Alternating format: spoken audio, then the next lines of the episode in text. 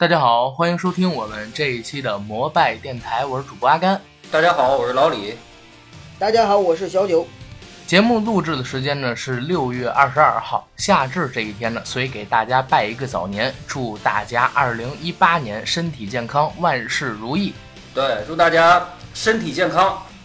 祝大家狗年大吉大利！汪汪汪！哎呦，这九哥你这样不好啊，你这个。今天我们要聊一个非常欢乐的话题，同时呢，也是一个非常让我们心潮澎湃的话题。刚才呢，大家已经听到了我们片头曲开场音乐，这个音乐呢是一九八四年《变形金刚》动画片儿在中国上映时的主题曲。我们照样原搬了过来，所以这一期我们要聊的主题就是 Transformers 变形金刚。变形金刚随时变形装，哒哒哒哒哒哒哒哒哒哒哒。是哭哭哭咔咔咔咔。哎，你这学的像，不是哭哭哭 k 真像。是是吗？这期节目缘起是这样的，因为今年是二零一七年嘛，六月二十三号正好是电影《变形金刚》真人版的第五部上映，所以我们赶在这之前赶紧录一期节目。当然，我们聊的更多的是变形金刚它对于我们童年，或者说它整个体系下的一个架构，而不仅仅针对于电影，或者说也有可能就不聊电影，尤其是像。九哥、李哥这样为代表的七零后、八零后，他们眼中的变形金刚又是一个什么样？在自己成长过程当中，给自己带来的指引又是什么样的？那在节目的伊始呢，我先给变形金刚下一个定义，就是它在我们七零后、八零后、九零后的人，尤其是男性男孩为代表的群体当中，远不只是一个系列电影这么简单。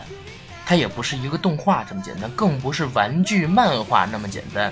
它们代表的是我们童年的一个美好的回忆，一个童年不能追回的一个回忆。可能像在我小的时候，我可以求家里一个月，只是为了买擎天柱的一个手办。然后当我拿到这个手办之后，我可以在学校里边炫耀上一个学期。自己一个人偷偷的玩一个暑假，如果不小心我把它碰掉一块什么地方，我可以自己哭三天。这是变形金刚对于我的意义，它是我接触到的，在小时候能接触到的最男人，然后最新奇、最科幻、最有意思的玩具，而且也是我看过的最炫酷的动画片儿。它是我可能像山姆那样小孩心里的英雄，所以这个动画系列，或者说这个。体系这个宇宙观，我们今天要来跟大家聊一聊。咱们按年龄顺序来说一说，先是呃，李哥，你来讲一讲这变形金刚跟你发生的一些故事，或者说你是怎么接触到变形金刚的，好吗？好的，好的。变形金刚，咱们说这个动画版，我之前还一直是在回忆。因为我印象中那会儿我特别小，坐一小板凳上看黑白电视看，但是一查是八六年，八六年我不应该特别小的体，可是对我的印象特别特别深。但是那会儿严格来说，我应该是我少年时期了，所以我没好意思让家人给我买变形金刚的玩具去，但是心里边特别特别喜欢那些汽车人也好，霸天虎也好，尤其是喜欢能组合那叫什么呃大力神，大力神。对，大力神叫大力神，能组合的那几个特别特别想要一个，但是一帮工程车，哎，对对对对，就喜欢那个东西嘛，但实在是拉不下脸让家里人买，太大了。到长大以后，我更觉得那个是让我的，因为我可能我觉得我看那个片子，我更关注于汽车和飞机，就喜欢这些东西。很多东西其实不光记住它。动画片里边的角色的名字，汽车都是什么牌子的、什么型号的哈？飞机是什么样？手枪是什么样？翻回头之后再看，真是觉得那是我少年时期的一段非常非常记忆深刻的回忆。嗯，好，这是李哥这边的故事。那九哥你呢？哎呀，可以说，变形金刚是真正属于八零后的一代回忆。因为对于九呃老李来说，七零后他们看变形金刚的时候已经稍微大了一些，都上学了，嗯而且都已经可能上小学甚至中学了。嗯，呃，对于你们九零后来说呢，阿甘，你们其实接触的都是后几代的，呃，并不是最开始的最初引入国门的变形金刚。而我们接触变形金刚的时代呢，基本上是在幼儿园大班儿、小学一二年级的时候接触的变形金刚，所以那时候真的是童年最美好的回忆。我记得我当时的第一个变形金刚是我跟我小学一年级的同学，我还记得他叫董富强，已经好久 好多几十年没要不要见过我帮你把这个名字逼逼掉？呃，不用，我如果他能听这个节目，能找到我就更好了。那个，因为已经失联很久了。那么我们两个人呢是，呃，寄予这个变形金刚很久了。呃，当然了，我们那个时候没有正版孩之宝的玩具，都是在那个呃小卖部的货架子上的山寨版的那种。呃，有一个变形金刚，可能大概是五块钱一个的，就是大小类似于现在的。呃，你知道就是肯德基的番茄酱包那么大，非常小了吧？卖五块钱，呃，呃，对，那个时候卖五块钱，然后我我们没有钱，我的第一个个，真真贵，说错了。我的我的第一个变形金刚呢，和他的第一个变形金刚是我们两个人偷了我们放学路上的一个工厂里边的一块铁，然后跑去卖了，卖了之后。然后买每个人买了一个这个变形金刚，这是我们两个人平生以来第一次做贼的经历，啊，所以印象非常的深刻。那个变形金刚是一个黄色的小车，应该就是现在的大黄蜂的原型。大黄蜂，嗯，嗯，后来呢，就是这个变形金刚玩了很久很久。其实变形金刚这个这个整个的漫画或者说动画片，呃，我相信就以我们八零后的小伙伴。现在来回忆情节的话，可能回忆起来的不多，因为在当时变形金刚它的整个的情节体系应该是比较难懂的，对于小孩子看电看动画片来说，他可能看这些打打闹闹比较热闹，但是看他的宇宙观、世界观，看他孩之宝的这些设定，包括能量块、外星人、博派、狂派呀、等等这些，其实是呃不如说看舒克贝塔呀什么的这种看起来那么呃情节那么轻松。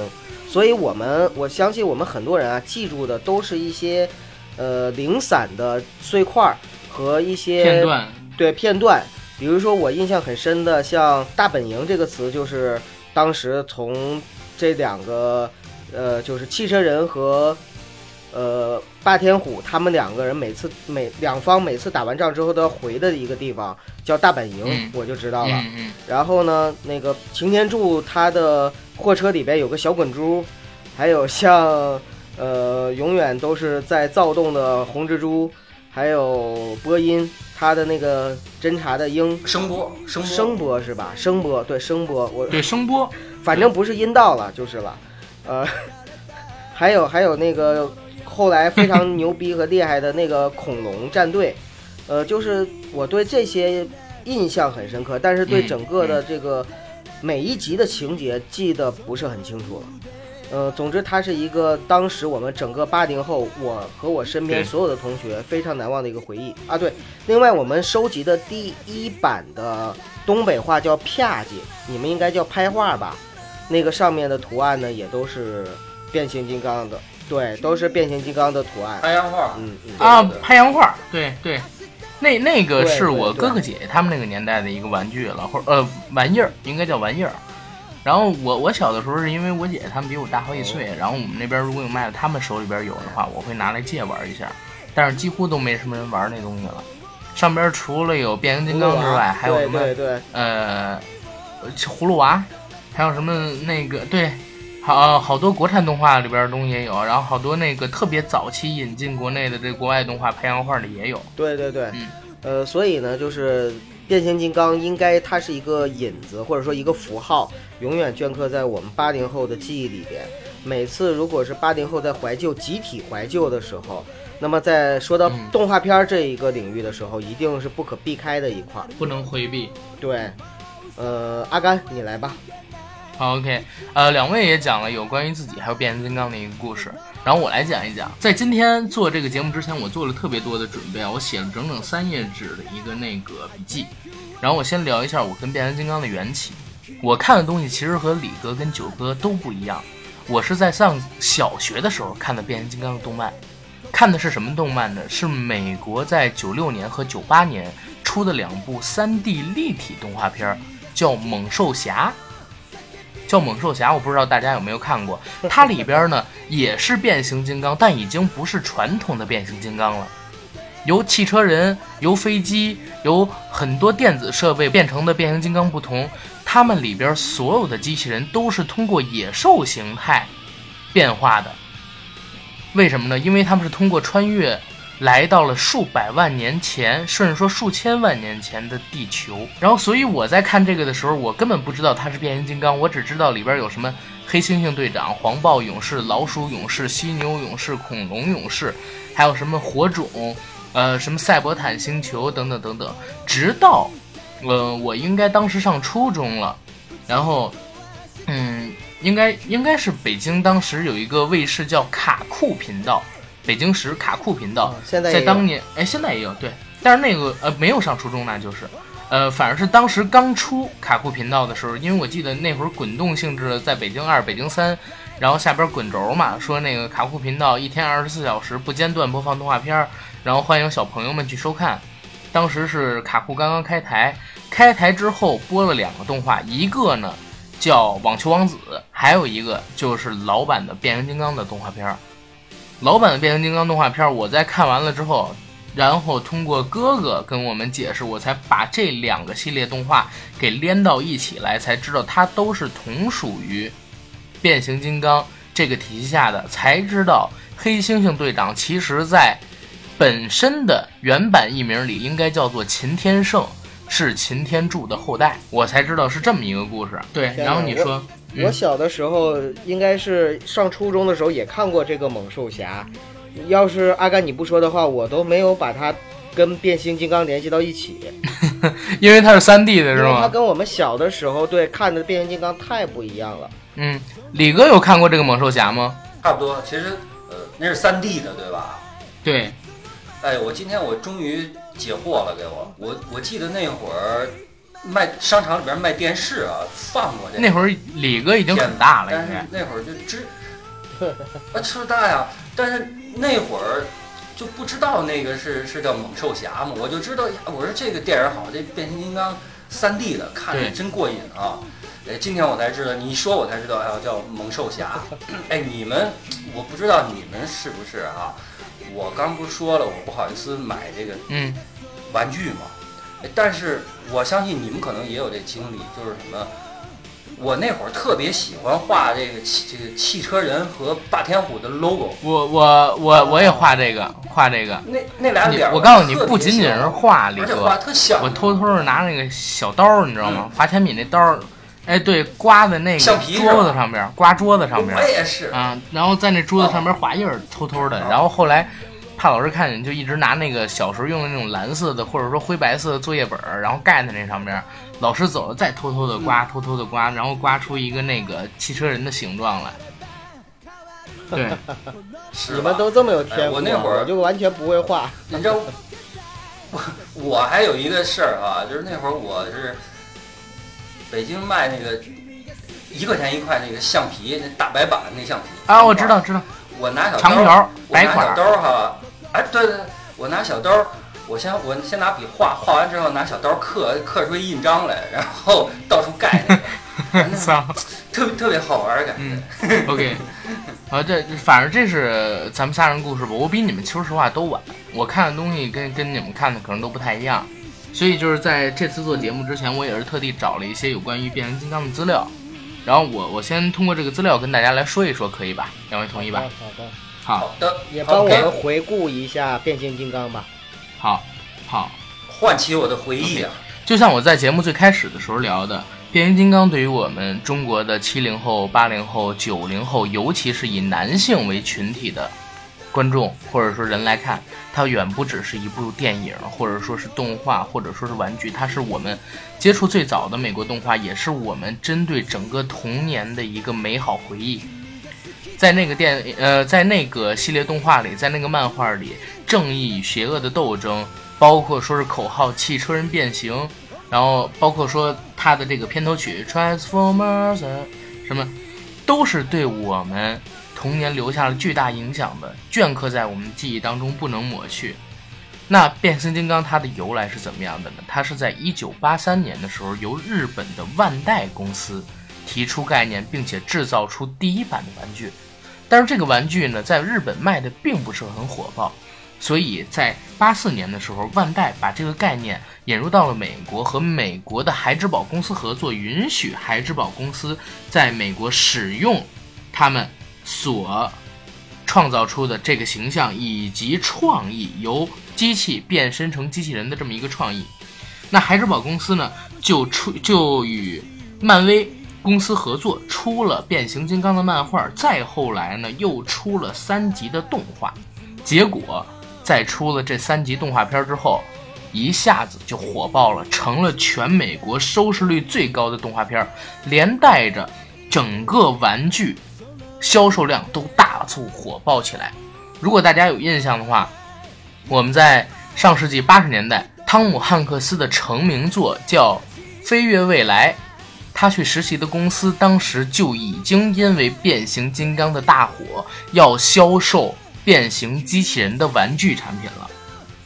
然后，变形金刚代表的是什么呢？它其实全方面的展现了当时美国人的强大和自信，因为在变形金刚诞生的时期，也就是在一九八十年代，正好是冷战的末期。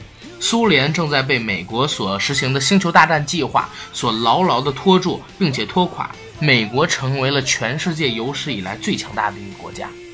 那变形金刚拯救世界的理念，做世界警察的理念，然后正邪对抗，其实都是隐喻冷战这个时代背景下所造出来的产物。那一九八七年的时候，孩之宝把动画片半卖半送给了我们上海的电视台。本来这个动画片，当时是要给央视的，但是央视呢更喜欢像是七巧板那种节目，所以没有被引进。这是变形金刚如何来到中国的一个故事。全国的小朋友在看到这个动画片之后，就迅速的为之疯狂。曾经出现过在上海的某个商场，有小孩在出现了变形金刚的玩具之后，一拥而上，把柜台挤塌的这么一个事情。那整个变形金刚的动画呢，美版一共是制作了四季，九十多集。前两季呢，领头人物就是擎天柱还有威震天，后边两季呢是补天士还有惊天破，中间还有一部大电影，讲的是两代首领权力交接的这么一个故事。那后续的动画作品，因为是由日本来进行接手的，然后阿甘我本人没有看过。所以我就不在这个节目里边进行概述了。然后刚才我说到的这个美版的四 D 动画有完整的一个宇宙构架，它是从四百万年前的赛博坦星球能源耗尽开始讲起的。汽车人和霸天虎的战斗随着赛博坦星球能源耗尽进入了白热化，双方的飞船呢打着打着就坠入到了地球的一座火山，因为双方的能量耗尽，所以沉睡了四百万年。而在四百万年之后，因为火山爆发，双方都苏醒过来了。霸天虎呢，发现地球是一个能量资源非常丰富的星球，所以就想通过自己的努力，把地球的资源转运到赛博坦星，争夺完资源之后，实现自己称霸宇宙的这么一个目的。对能量的争夺是整个变形金刚的基本设定，动画也好，或者说我们的电影也好，那。大家从这儿其实也可以看出来，对能量的争夺其实也是对于冷战的一个隐喻。能量块我们可以把它幻想成什么东西？石油、权力、人口等等，等等都是它其实就是当时特定呃特定的时代背景下所能诞生的一个产物。那其中呢，变形金刚有一集叫做噩梦，就是五面怪发明了一种能够使人噩梦变成现实的机器。把变形金刚放到了噩梦星球，对应的就是当时那个时代所产生的核恐慌。还有一集叫做《岁月之窗》，让汽车人通过时光机回到赛博坦星球的过去，然后找寻自己的一个命运。那整个动画其实是在当年非常有先驱意识的，不仅仅可能说是动作刺激，或者说是情节激荡，它更有对于未来的一种展望。就像美国的很多科幻电影一样，都提前出现了很多能影响后世的科技产物，像当时动画片里边非常乐意也习惯性使用的叫全息投影。我们目前其实就已经快要制作出来了。前两天我刚刚看到日本有一个电视节目，把邓丽君在一九八十年代参加红白歌会的时候唱的，呃，那叫那叫什么着？如果没有遇见你，我将会是在哪里？我只在乎你。啊，我只在乎你，对，把我只在乎你的这个全息投影都已经放出来了，其实就是等于影响到现在嘛。那过去的这个动画片，我们看到的有这些之外，其实它不是一个很完美的动画片。现在看有点儿有点儿中二，包括说我在看这个猛兽侠，我小时候特别爱看的这个变形金刚的时候，也觉得很中二，很多剧情经不起推敲，很多台词不符合逻辑。但是当时看就是津津有味儿的。它可能它不是一个完美的动漫，但是它不妨碍成为我们。呃，七零后、八零后、九零后共同的童年记忆，嗯，对不对？非常。对对，就像是，就像在那个节目开始之前，我跟我跟九哥开会的时候，我们聊，我说，变形金刚早期特别不符合物理原理，就是那个威震天在第一季的时候，它可以变成一把枪，那么大的一个机器人，一个巨人可以变成一把枪，完全就不符合物理逻辑，而且特别大的一个机器人说变就变成一个收音机，对吧？对对，它它根本就不符合物理逻辑，但是你当时看，我靠，好酷炫！我好想要那么一把枪，我好想要那么一个收音机。连带着大家想一下，就一个收音机都能卖出十几块、二十块，那还是在九十年代末、两千年代初的时候，而且还不是正版的，正版的不能变形，就仅仅是那么一个收音机。我曾经花十块钱买过，你们明白吗？这些，这就是整个动画片对于我们的一个感染力了。而且呢。变形金刚它这个系列还是美国汽车工业的一个超级大的广告。动画片里边不但出现了美系车，还有日系车、欧洲车。那到了电影里边的时候，只出现了美系车，就是这个广告植入丧心病狂的，让人发指，真的是让人发指。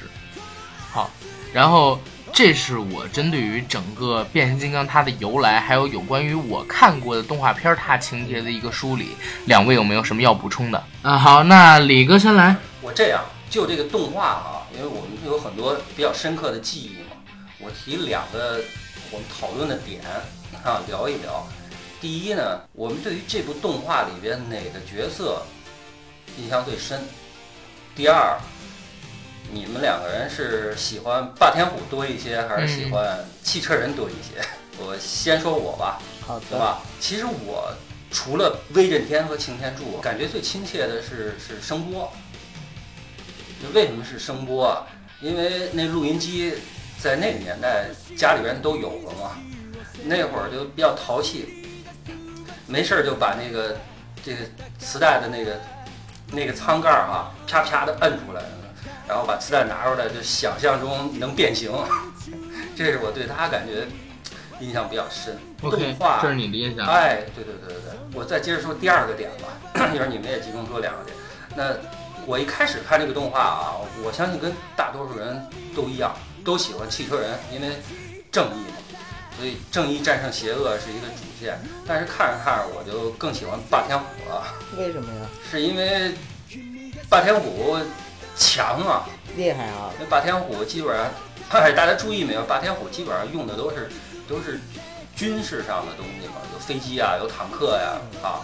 但是变形金刚里边的，对，因为他们攻击力更强。对，那变形金刚里边的那个汽车人呢，真是都是普通的汽车，战车都很少，战车都很少，普通的汽车。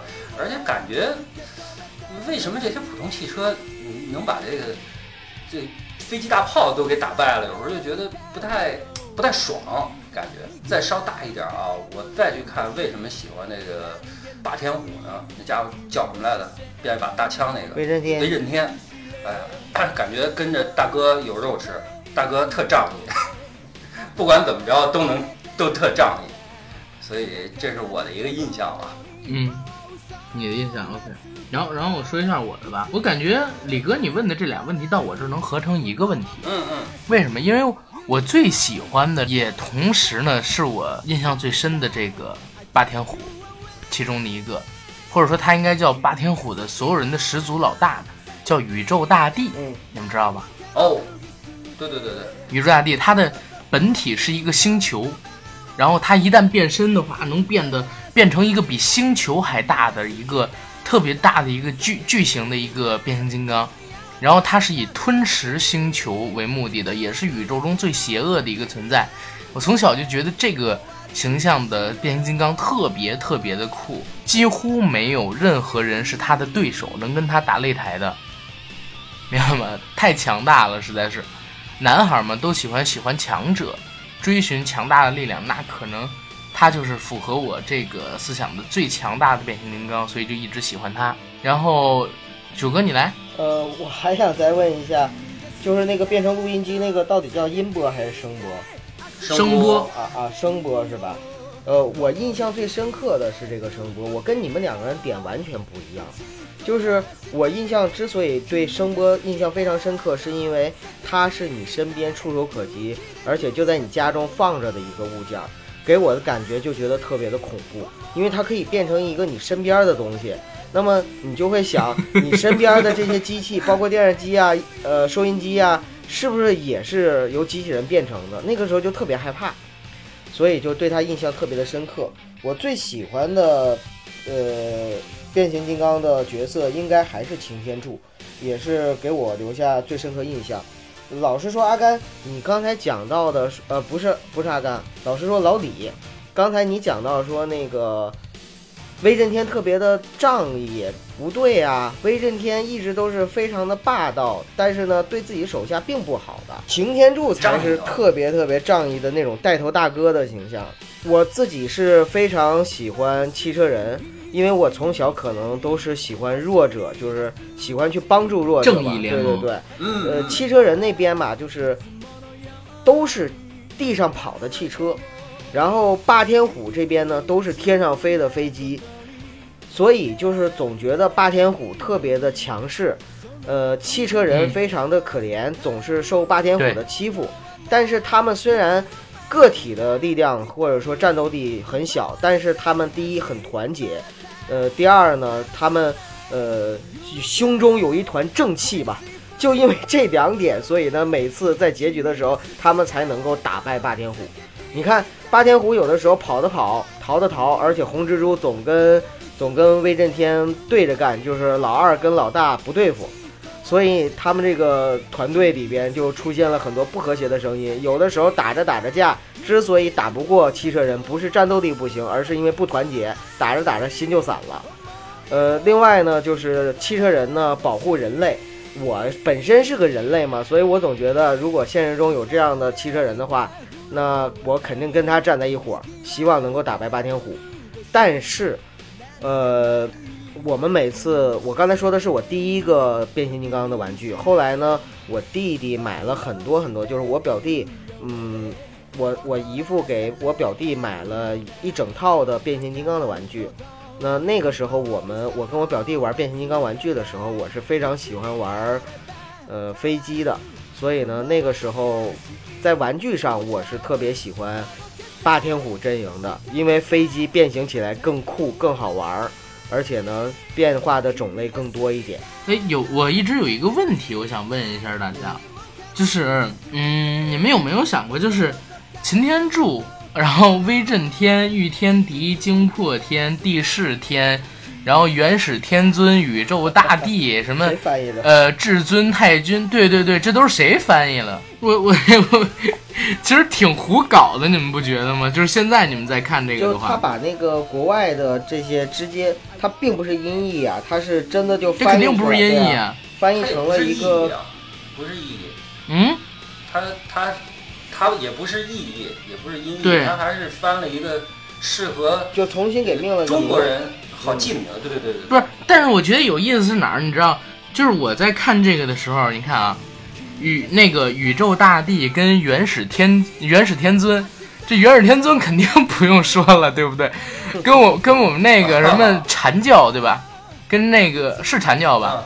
啊，阐教跟阐教的那个负责人，他们那个画事人是是是一个名字，对不对？红军大老爷座下的，对。然后分宝岩上拿了盘古幡，手持三宝玉如意，那那位掌教大老爷是一模一样的名字。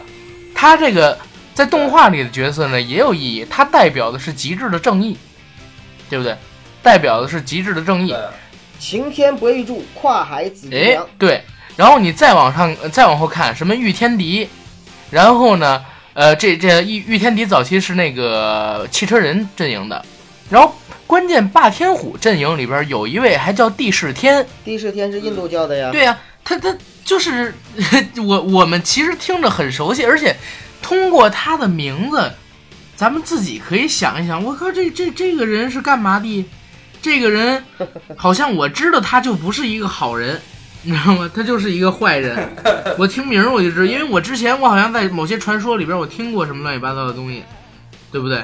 对。我我觉得这个艺名也很有意思。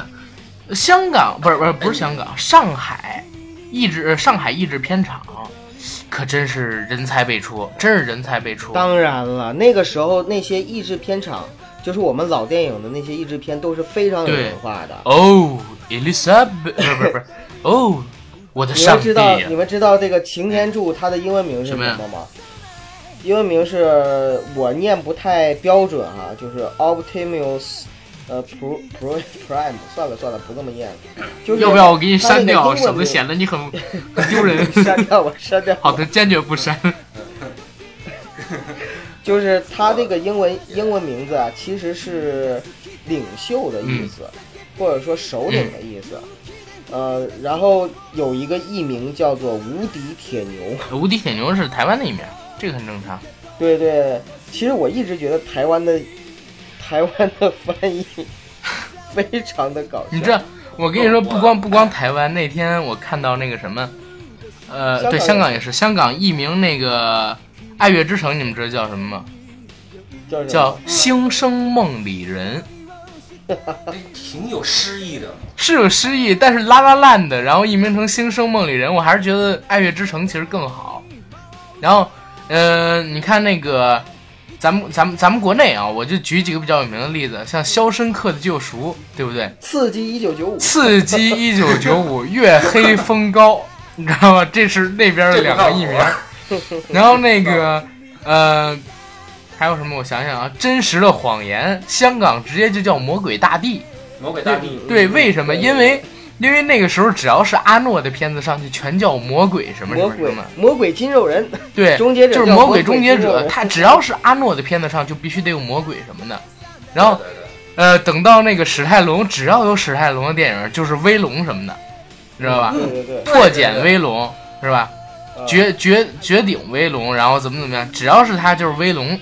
然后最关键的是什么？就是你知道香港有的时候艺名就已经奇葩到什么地步了？就是前两年我们上映有上映的有一个那个有一个什么电影的，也是好莱坞的一个片子，应该是叫《云图》。哎，不是叫《云图》，就是《云图》啊。呃，不是不是不是，《云图》的艺名三国都是一样的。呃，我我忘了是什么东西，反正香港一名译的特扯淡。台湾译名译的也特扯淡，就是一点文化都没有，你知道吗？让我觉得，但是也也有可能啊，也有可能是因为他们说“星生梦里人”，“星生梦里人”用粤语念出来会很好听。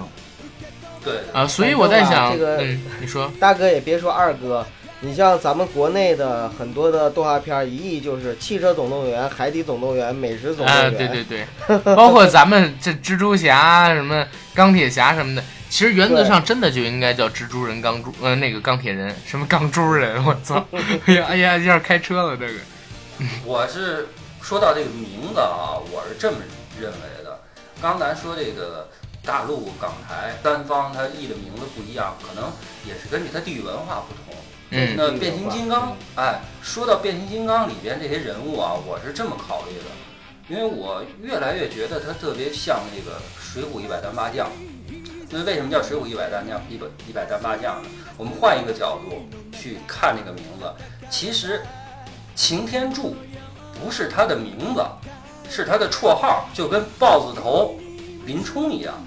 哎所以，这个点哎，但是我觉得这这特别好啊。所以，所以九儿说的擎天柱啊你一说哎我靠擎天柱你说为什么我们来多有面儿而且有派绰号，他叫擎天柱。哎，那个叫铁铁牛不是铁牛不是举两把板斧的李逵吗？哥哥，哥哥，非常有操非常形象，是吧？公不铁牛是公明哥哥，公明哥哥，铁牛有话要讲，哥哥上我。啊，哎呀对吧？呃你咱们咱们歪楼了，歪楼了，名字聊这么久，没有啊？哎，黑黑旋风就牛了，对对对，是的，在在下擎天柱，字字铁牛，号黑旋风，手使两把大板斧，一百两不一百零八将，赛博坦星球上有我这么一号。那这个很有意思，很有意思。在理再理，再论的再论的。你觉得我我这点派克斯想的是不是有点意思？呃，确实，嗯、是是江湖绰号吧？嗯肯定是江湖绰号。对，擎天柱原名叫奥利安·派克斯，啊，对江湖江湖哎小弟奥利安·派克斯，江湖人称擎天柱，字铁牛，然后魂名叫黑旋风，隶属于赛博坦星球一百单八将。因宇宙大帝不仁施以暴政，小弟们在赛博坦星球拉起一杆大旗，上书替天行道，跟着我公明哥哥。然后，不行，不好意思，编不下去了。挺好，挺好。你这个这此处应该有掌声啪啪啪绝对有啪啪啪。掌声啊！这“替天行道”这四个字用在汽车人身上非常贴切，哎哎，对对对，也挺合适的。是吧？是一百单八将嘛？其实擎天柱啊，呃，比108将的不是擎天多其实汽车人有一个非常让人费解的地方，就是莫名其妙的就就对地球人充满了大爱。对，所以而且你们你们有想过这么一个问题吗？就是汽车人有一个东西，他怎么解释都解释不通，他们到底是从哪儿来的，又是怎么繁衍后代的呢？啊，你这个不就是相当于把这个世界观又延伸了嘛？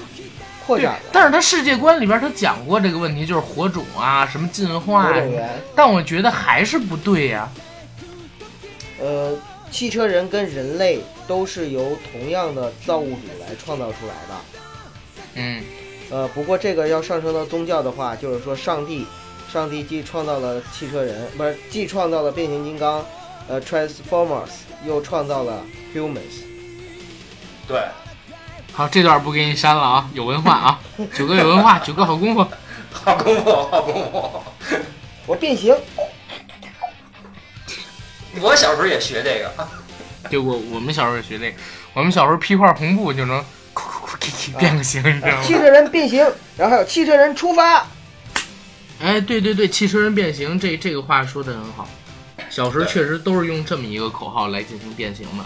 然后就跑啊，对，然后就跑，然后可以真的就是跑，头上裹一块红布，然后喊一声“汽车人变形”，然后两三个人躲在那红布里哭哭啼啼，然后就开始追着女生或者追着同学什么的，然后在操场里边跑，装成那个呃擎天柱他们的样子，甚至手手里边拿根儿拿根棍儿，或者说拿个树杈儿，我们也可以扮着说手里边拿着像是激光枪。然后怎么样去去打，甚至说大家嗯，男孩儿都会比剑嘛，对不对拿着小树枝儿啊、小木条儿什么的比剑。然后你知道汽车人是有武器的，然后当时也会想，我就是那个擎天柱，但是比擎天柱办的更多的就是龙珠，就是龙珠老子孙悟空，而且孙悟空一个班里边只能有一个，你还不能跟我抢，你，只能做对你只能做克林，只能做乌龙，只能做雅木茶，然后呃比孙悟空更抢手的，你们知道是什么吗？呃，你你你那个时代跟我们不一样，你你说你更抢手的是什么吗？比比孙悟空更？抢手的是不是？不是比孙悟空更抢手的是弗利莎。啊，呃，弗利莎特别酷，所以弗利莎居然在在我们班里当时比孙悟空的角色更抢手。你们这集说的是变形金刚啊，对你们不是就是突然回忆一下口味真的挺独特的哈。嗯，然后变形金刚里边也是，变形金刚里边擎天柱不是最抢手的，威震天是最抢手的。对，同意。啊，威震天就一直特挺挺挺酷的，我觉得他挺帅。对对擎天柱变变变变来变去，他就是一大货车嘛。对对，然后威震天特酷，又能变枪，又能变飞机，变好多东西变。好多东西。对，可强了，而且而且一直都是，呃，在我的印象里边，这种动画片里一直都是威震天单体第一，你知道吧？单体 PK 第一。然后每次都是那个擎天柱，他们是用了各种各样的手段方法才靠能反团结过来把他们加哎对上一身正气，对，嗯把他们反过来打。但是开始都是被虐的，嗯，这都是很有意思的地方。就是，但是你现在一想，这些早期的动画片其实挺胡搞的，对不对？呃，我跟你说，阿甘，嗯，什么叫童年啊？童年就是，其实孩子的世界特别简单，就是他想象的东西就可以把它当成现实的东西。拿根棍儿，他认为它是枪，他就真的把它就当成一把枪；把他认为它是剑，他就真的把它当成一一一根剑。其实我我现在想想，就是这个变形金刚，如果说它晚进中国十年，对不对？都达不到当时那么一个效果，只能说是天时地利人和，它全都赶上了。天时天命，对不对？赶上冷战时期，然后呢又赶上中国改革开放，地利人口多，然后当时也是第一批娇生惯养出来的孩子，冠希生的，阿娇养的，对不对？不是跟阿娇生的，冠希养的。小皇帝，然后小皇帝我我们八零后被称为是小皇帝。因为都是独生子女嘛，家里边也开始有钱，能买东西了。仁和，仁和也是家里边有钱了，开始给孩子买这些东西了，文化上面。皇帝可以买。你往前倒十年，七十年代不可能，像李哥他们小的时候，家里边，呃五六岁的时候，家里边是不可能给你买什么玩具的。那会儿还没文革还没结束呢，对不对不？可能，不可能。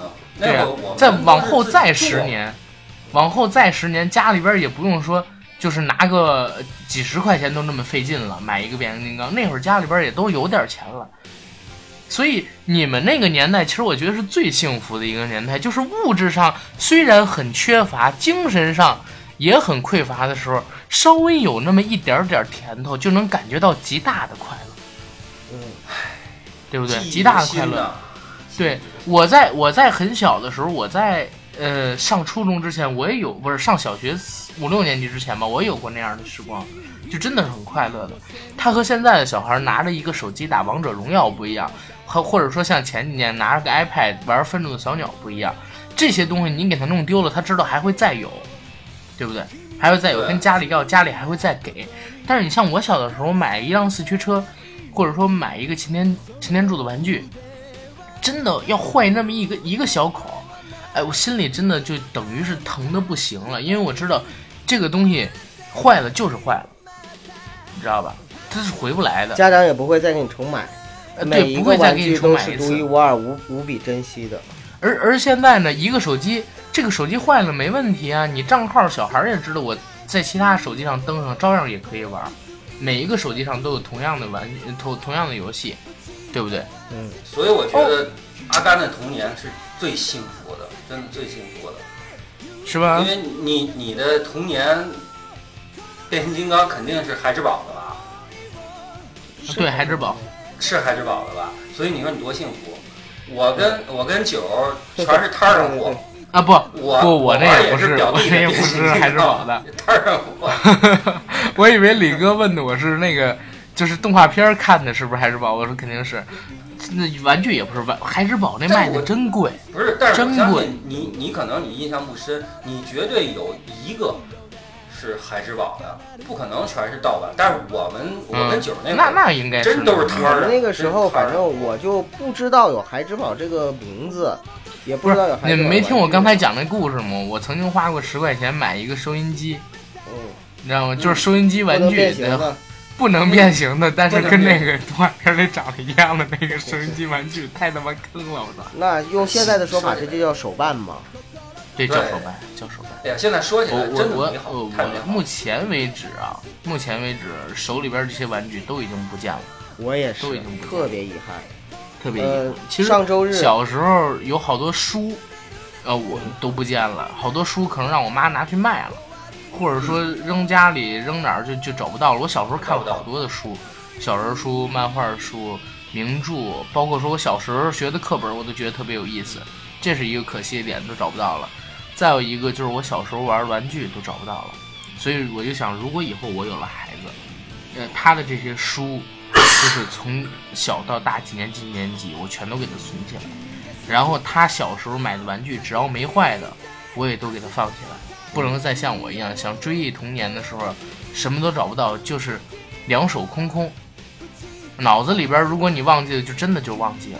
哎，阿甘，就是上周日的时候，我们公司有跳蚤市场，就是邀请了很多小客户来我们公司楼下的客服大厅，然后摆起了摊位，互相嗯交换自己喜欢的玩具、或者出售。那个有很多的小朋友拿出来玩具，特别特别多，我就觉得现在的孩子，一零后和零零后，呃，一零后了都特别的幸福。然后我我的客户但是我感觉他们也不幸福啊。咱们小的时候都是人跟人，对不对？他们现在都是人跟机器。对啊、我对对我就是想说，我的客户呢，呃，也参加了，然后他的他的儿子在旁边卖这些东西的时候，我就跟客户聊天，我说啊，呃，他的这些玩具不要全卖掉，要给他留一些，将来省着他在回忆的时候找不到回忆的。然后他的妈妈说，呃，没关系，我们都就是都给他准备好了，都留着呢，都有留有。呃，因为他的父母也是我这样的八零后，我相信一定也是有这样的意思。就是我们小的时候其实是影像比较缺乏，不会像现在这样留下很多影像资料。然后呢，很多大人是没有那种就是，呃，纪念的这种意识的。所以我们小的时候很多东西其实是无意中就流失掉的，但是现在我们这一代已经成为这个社会的中坚力量，并且已经开始怀旧，已经开始有意识的去给我们的下一代创造更多更多可能的这样的回忆的空间。所以他们的未来，零零后、一零后的未来真的会很幸福，因为他们可以很轻易的找到他们童年时候的各种各样的时光。对，呃，但是李九哥，我这儿我跟你也可能持一个相反一点点的意见，因为咱们之前也没勾过嘛。对我总我总觉得咱们成长的时代是最幸福的。为为什么为什么是这样？可能因为我我我我我也在想，他们物质比我们上面有极大的充实，你知道吧？物质上比我们有极大的充盈，但是精神上其实接触的也比我们更多。但是那种纯粹的快乐，我在现在身这些小孩身上我看不到。你像我们小的时候，可能四五个小孩儿，呃，一喊大家就出去，然后小朋友们在一起，一起学习，一起接触新鲜的东西，大家都很聪明，每天都在进步，一起玩儿。然后，可是现在小朋友，你知道，我的几个同事的孩子，因为我年纪还比较小嘛，我几个同事的孩子，然后我哥哥姐姐的孩子，一般现在都是啊，自己玩儿，然后偶尔呢跟朋友们出去玩儿那么一两次，一般在家里就是玩手机、玩平板、玩 iPad，只那个实体的玩具，说实话都不太玩了，实体的玩具都不太玩了。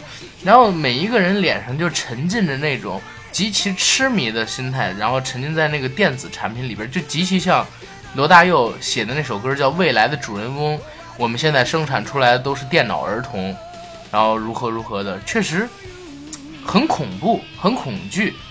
嗯，我我在想，会不会到再过十年二十年，那 AI 兴起之后，是不是我们每个人真的都会像《黑客帝国》里边讲的那样住在盒子里？可能我们等不到变形金刚来地球拯救我们的那一天，你知道吧？我们就已经都在盒子里，呃，然后被像《异形契约》里那样的仿生人大卫用黑水弄死了。也可能他们这一代根本就不能理解我们这一代的，他们会觉得你们怎么还可以，就是跟小朋友一起交流？小的时候你们竟然坐在那个可以出去玩，好危险啊！你们难道不怕吗？而且你们小的时候为什么那么！傻逼，还拿根树枝，然后当当他妈什么擎天柱？所以每一代，我觉得他们一定会这么想，你知道吗？所以每一代人都有每一代人成长过程中的难忘的回忆和快乐，这个咱也没有法复制。嗯我现哎，真的，我刚才突然想起了，我要是跟我侄子或者说我侄女儿小时候说，我说我说那个那个，我当年想拿个树枝儿，然后当擎天柱，我觉得他们肯定 肯定能把我给笑话死，你明白吗？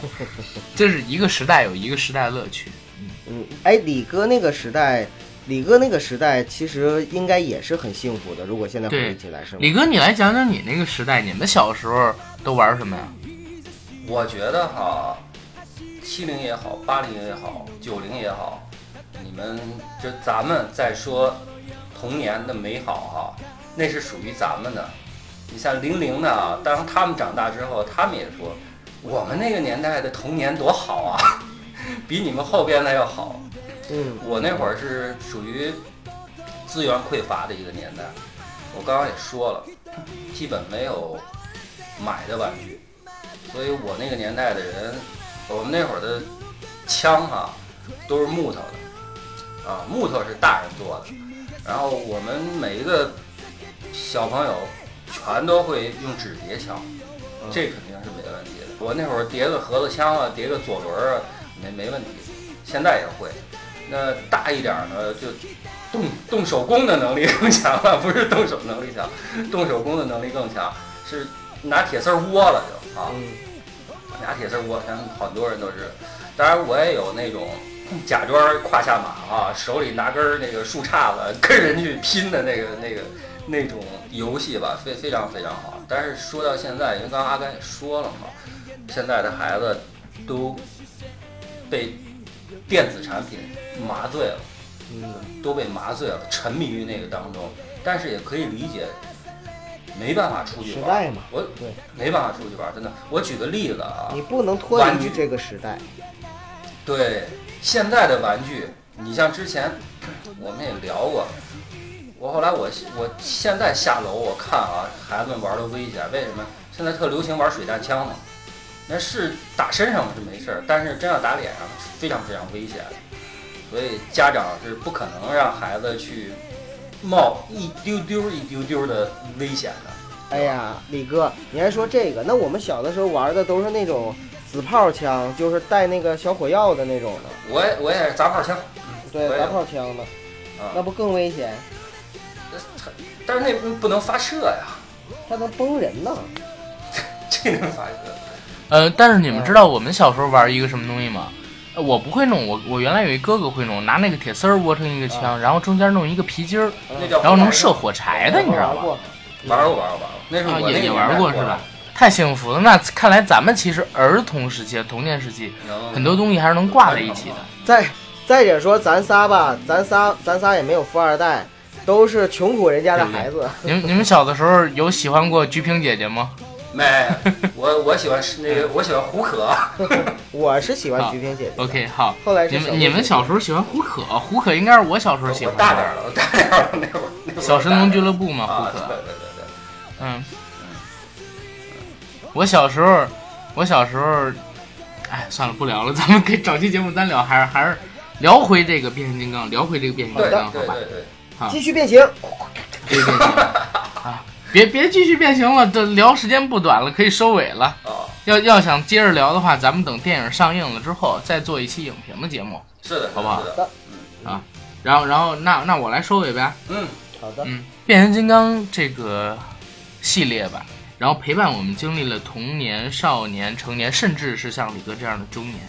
然后马上呢，它真人版电影的第五部就要来了，然后我们也不知道是什么成色，但是呢，肯定视觉上是不需要去担心的。可是相比于视觉，我们更渴望的就是能看到一个紧凑，然后节奏感好，剧情上峰回路转的故事。为什么？因为我们小的时候看的那个，呃，变形金刚已经深深的埋在记忆里了，在我们心目中它是最完美的、最具有想象力的童年的回忆。这是我们对于整个电影的期待。虽然不管拍成什么烂样，我们都会去看，就像前面四部一样，但是呢，还是抱有那么一点点小期待。这是我我的一个回馈。两位，李哥先来。啊，呃，编舞马上明天明天上吧，编舞，明天上，呃，今儿再过再过一会儿半个小时，半个小时就要上了哈。嗯，对，编舞，大家也都知道啊，我是一个视觉控嘛，所以我建议大家想看很大的视效啊，爆炸一定要去看。那今天我们这个节目呢，主要聊的是动画，又牵扯到了很多我们童年的回忆，但是我希望传达一个负能量吧，就是听我们说这个动画啊，大家去脑补就行了，千万不要回头看。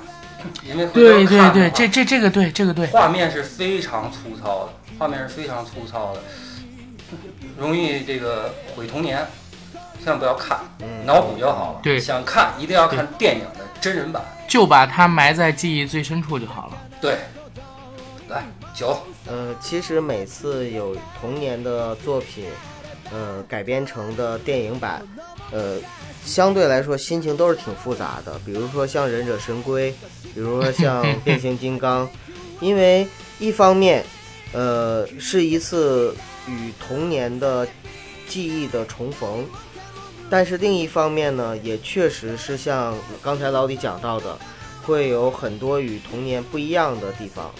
童年的东西其实就应该留在记忆里，呃，因为如果你在回顾的时候，你会发现，它永远都不可能在现在带给你当当年那样的感受了。对对，但是我想说，变形金刚第一部在上映的时候，我在电影院里边看到，呃，那个男主角叫什么来着？西亚拉伯夫山姆，啊，看到山姆在自己的院子里边，然后擎天柱、大黄蜂他们整个汽车人团队一起出现，然后一起变形的那一刻，真的啊是热泪盈眶。那一刻，我整个人都为之颤抖。嗯，因为那一刻带给我一种特别特别深刻的一种童年时光，突然之间就是就是扑面而来的那种感受。对，就就像我那年去看魔兽，然后突然就看见你知道吧，一只大屌，不是一只大鸟，一 一只大一只大一只大鸟，然后然后你知道起飞，起飞之后要穿过那个呃一个桥洞，那个桥洞就是。我们原来打游戏的时候，游戏里就嗯场景啊、角度、镜头就是一模一样，你知道吗？嗯，当时那个热泪盈眶，老实说，我是很感谢迈克尔贝的，嗯因为他真的把我们童年的最深刻的一段记忆，把它又以一个非常非常非常好的这样的一个形式展现在了我们现在的面前。不管他这之后的几部口碑有多烂，呃，不管后面的影评说它是爆米花电影、无脑电影等等等等，但是我相信，它给我们这一代人带来的这样的一种感动，都值得我们继续去追随这个变形金刚系列继续走下去。嗯，对，那就今儿聊到这儿。好的，好，那谢谢大家。汽车人回家吧。变形金刚是不是我一定要唱对，你等会儿啊。不不是我一定要唱对，就是 Transformer 不是不是。加个 S 好吧。啊，复数。Transformers 不是不是，他怎么唱的这觉，就就是是变形金刚随时变形状嘛。呃，行行行，中文对变形金刚不是你别打扰我，让我唱完。这叫一二三，变形金刚随时变形状，酷酷酷，好，成功了，再见，嗯，谢谢大家。拜拜。拜拜。